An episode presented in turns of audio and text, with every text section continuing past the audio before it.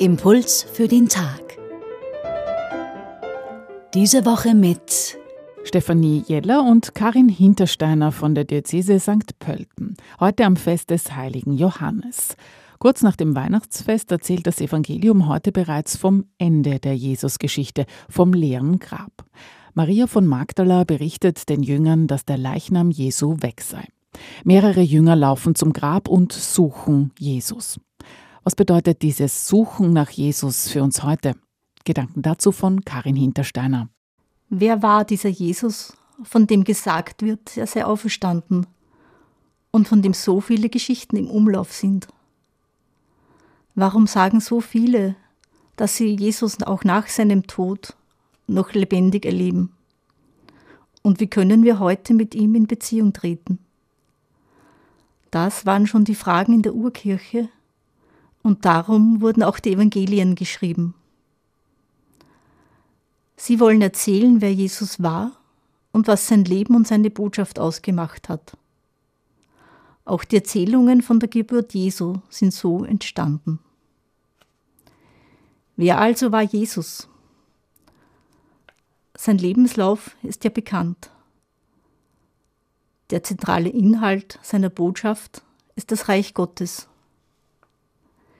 Dieses Reich Gottes ist weder ein rein politisches noch ein rein künftiges Geschehen. Das Reich Gottes beginnt mit den Worten und Taten Jesu.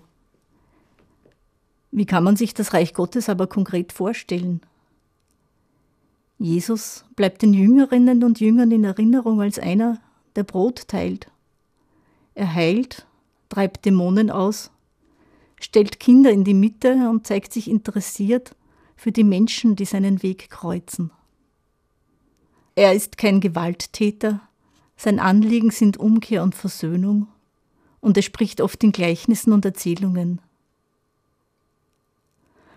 Kurz zusammengefasst könnte man sagen, das Reich Gottes, von dem Jesus spricht, ist die Umkehrung der bestehenden Verhältnisse es ist das Ende von Armut und Krankheit, von Unterdrückung und Krieg.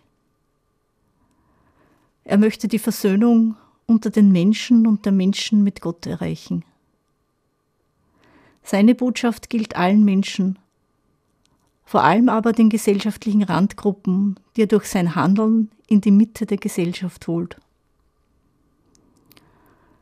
Wenn wir Jesus suchen, gilt seine Einladung, sich dieser Realität der Gottesherrschaft zu öffnen. Vielleicht, ja vielleicht finden wir dann eine Spur, die uns auch zu Jesus führt.